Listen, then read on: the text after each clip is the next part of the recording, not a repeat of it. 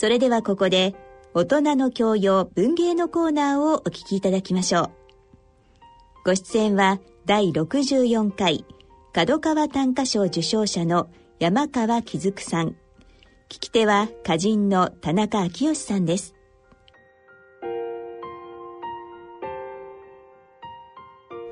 ご機嫌いかがでしょうか？田中昭義です。今、えー、私は第64回角川短歌賞贈呈式の会場にお邪魔しております。今回は、えー、オン・ザ・ロードで第64回角川短歌賞を受賞された山川築さんにお話を伺ってみたいと思います。受賞おめでとうございます。ありがとうございます。実際受賞の知らせを受けて、はい、どんなふうに思いました？えー、っとですねあの受賞の言葉にも書かせていただいたんですけど、はい、ちょっとあの何が何が起こったんだろうみたいな気持ちで、はい、本当に現実感がなくてこれは何かの冗談なのではないかという気持ちが本当にしばらく続いていたような感じですね。50首作ってからのもう自分の中で自信というかいや。これは受賞できるなみたいな。あの自信は本当に全く なかったですね。あのえーと、そのそれこそ電話がかかってくる少し前に読み返していやこれでは受賞は無理なんじゃないかなみたいなことを考えていたぐらいなので本当に何も自信はなかったですね。はい。でも実際に受賞ということで、夢ではないということが分かった時にはどんなふうに思いました、はい、いやうんやっぱりその嬉しかったんですけどでも嬉しさは本当に後から湧いてきたっていう感じで最初はもう本当にそれより驚きというかなんか大変なことに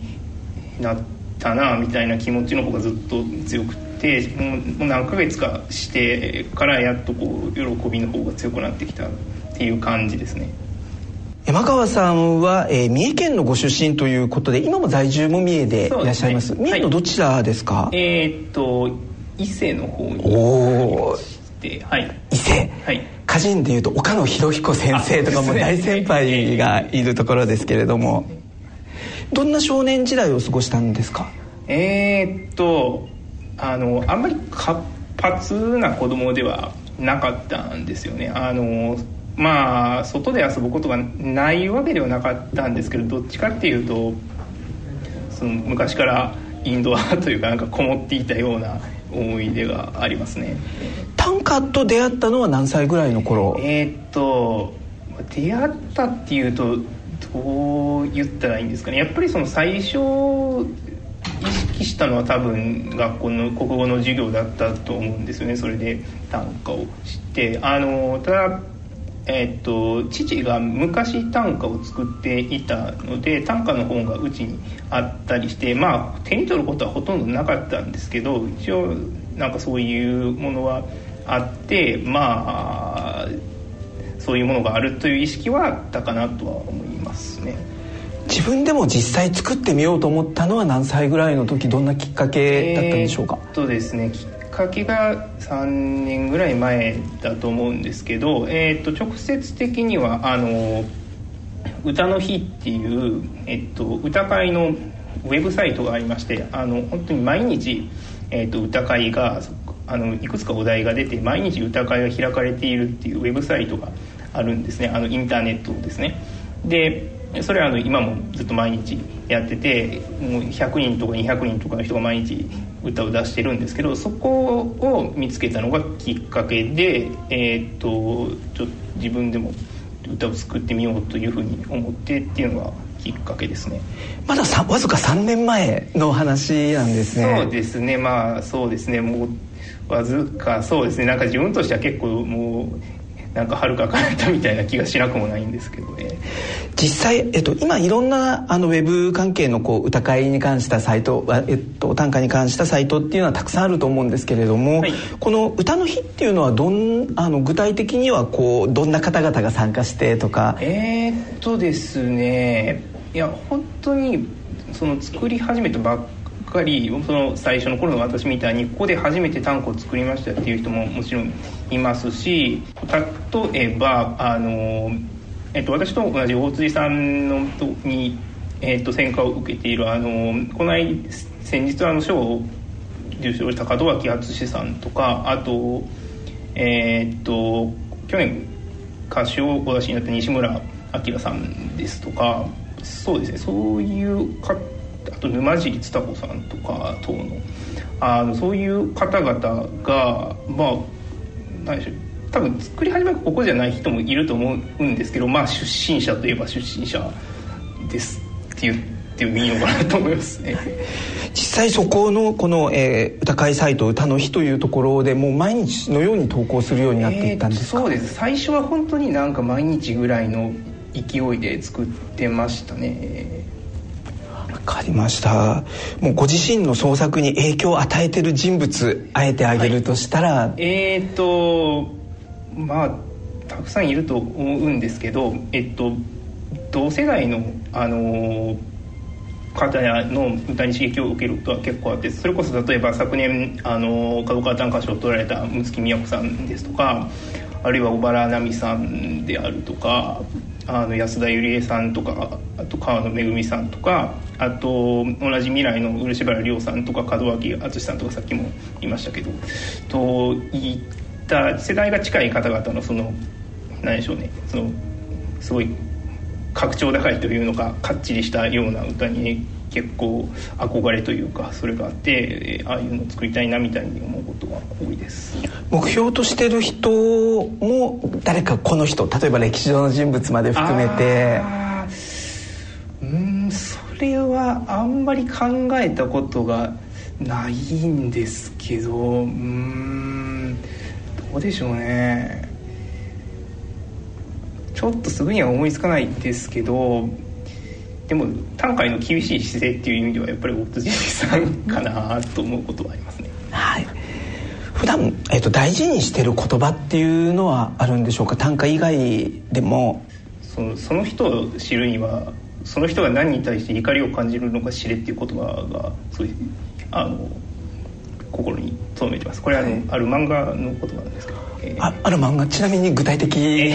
教えていやすごい有名な漫画であの「ハンターハンター」っていう漫画なんですけど、はい、えー、それがすごい好きでいつも思ってます。普段はもう短歌集を読んだりするよりも、はい、漫画とかこうポップカルチャー的ないろんな。えー、っとまあそうですね。まあ小説も好きですし漫画も好きですし短歌も好きでなんかどればっかりみたいなのはあんまりないかもしれないです短歌だけに限らなければこう、はい、この表現者すごいなって思うクリエイターの方とかいます？あの音楽も結構好きなのでえー、っとまあ、草野正宗さんですかねスピッツの。スえー、私はスピッツの曲も好きですしやっぱり詩も素晴らしいなといつも思っているので、えー、草野さんはいつまでもなんか声もいつまでもすごいお若いしすごいなといつも思ってます選考委員が、えー、今回「オン・ザ・ロード」の受賞作決まるまでにいろんなもう言いたい放題言ってましたよね。4名の先生が。まあそれが仕事といえば仕事ですけれども、はい、選考委員の評価率直にご自身で読んでみてどんなふうに思いました、はい、いやこんなに評価していただけると思ってなかったので率直に言って。あのいやなんか本当に過分なことをいただいてるなって正直に思いますね。作品を読んで、はい、えっと、選考委員もあのそう言ってた人もいるんですけれども、はい、こう素人っぽくないというかすごく読み込んだり丁寧なディテールをしっかり表現してたりっていうことで随分枯れ気のある方かなというふうに思ったんですけど3年って聞いてちょっとびっくりしたんですけれども。いや自分では分からないんですよね。そんなになんかねあんまり自分の歌がそんななんか上手とか思ったこともないですしので結構まあ意外というかあそういうふうに読んでいただけるんだなみたいななんか戸惑いにも似たような気持ちもありますね。今後こんなことしていきたいこんな表現してみたいこんなテーマを描いてみたいとかがあれば教えてください。えー、っとそうですね。あのなんていうんですかね今すごい外からのものを外のものを見てなんかそれを歌にしていくみたいな感じでまあそれは多分この後もそうしていくかいこうかなとは思ってるんですけどそれとこうなんか自分の、まあ、内側というんですかねそういうものの、まあ、配分といいますか混ぜ合わせ方といいますかそれをいろいろと工夫していけたらいいかなというようなことを、まあ、ぼんやりと考えております。はい。分かりました。あと,、えーと、今ちなみに、はい、あのお仕事はどんなお仕事されてらっしゃるんですか？えー、っとですねあの100円ショップで働いておりまして、はい、あのレジを売ったりしております。はい、そういう仕事の中でいろんな人をウォッチングしてたりっていうこともあるんですかね、それは正直ありますね。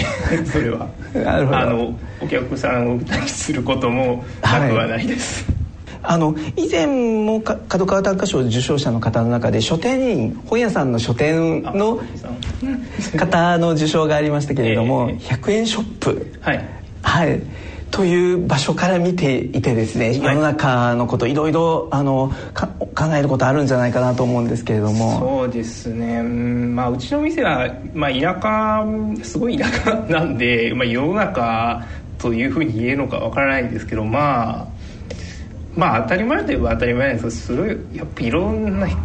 方がお客様がいらっしゃるなっていうのはあの毎日のように思いますね。そのやっぱりその他者なのであのすごい思いもよらないようなことを考えていたり行動を取られたりっていうような方はいらっしゃってまあそういう意味では現の日々と言えるのかもしれないですね。はい、ありがとうございます。